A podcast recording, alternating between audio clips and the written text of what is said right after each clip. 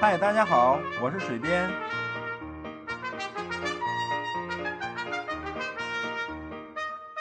闲聊是一切沟通的开始。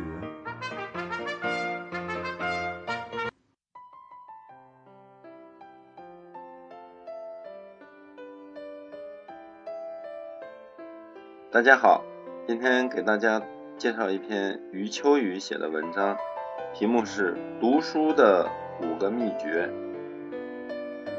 读书是件很快乐的事，可现代人读书却读得很累、很痛苦，怎么办？我给大家说一些秘诀。这些秘诀很形象，分别是：减肥、抬头、排序、返回自己、脱敏。敏是过敏的敏。先说减肥，我们读的太多了，要减肥瘦身。我们见过许多这样的读书人，他们勤奋的借书、买书、藏书、啃书。但是如果你问他们，这么多年读下来最喜欢哪几本书，最敬畏哪几本书？对自己的人格学问影响最大的是哪几位作家呢？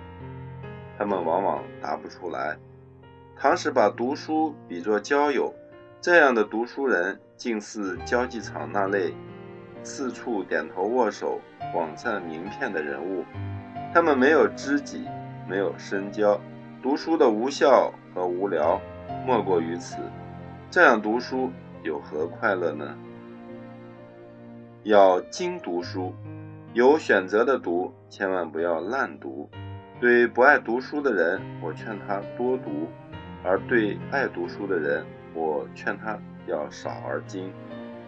郭沫若和胡适都说过类似的话，即书桌上不要出现第二本书，讲的就是这个道理。第二个秘诀是抬头，要读一些。读起来需要费点劲儿、出点汗的书，用抬头仰望的姿势读书，更能找到生命的快感。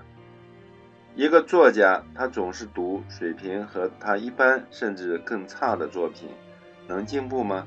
读书也是一样，要读第一流的书。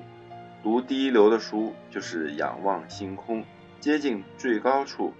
尽管这些书读起来可能需要费点劲儿。但它是阅读的最重要的快乐所在。第三个秘诀，排序。所谓抬头读书之后，还要会排序。每当自己进入一个新的领域时，首先要对阅读书目排队，分清主次，然后进行学习和研究。这样就首先掌握了制高点，很快便能获得成果。第四个秘诀是返回自己。读书最后一定要反己，也就是返回自己。不喜欢读的书就不要读。第一流的书太多怎么办？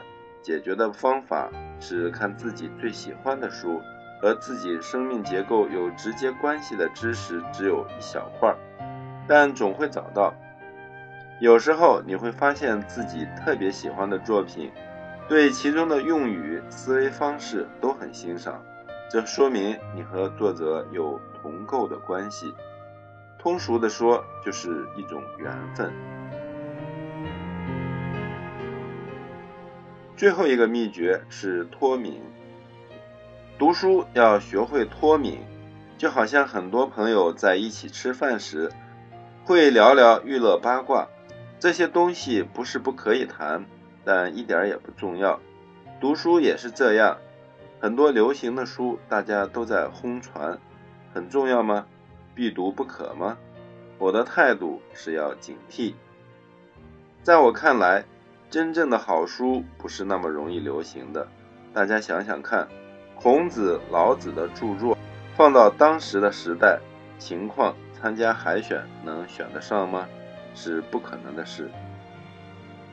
这篇文章摘自《知识窗》二零一六年第一期，谢谢收听。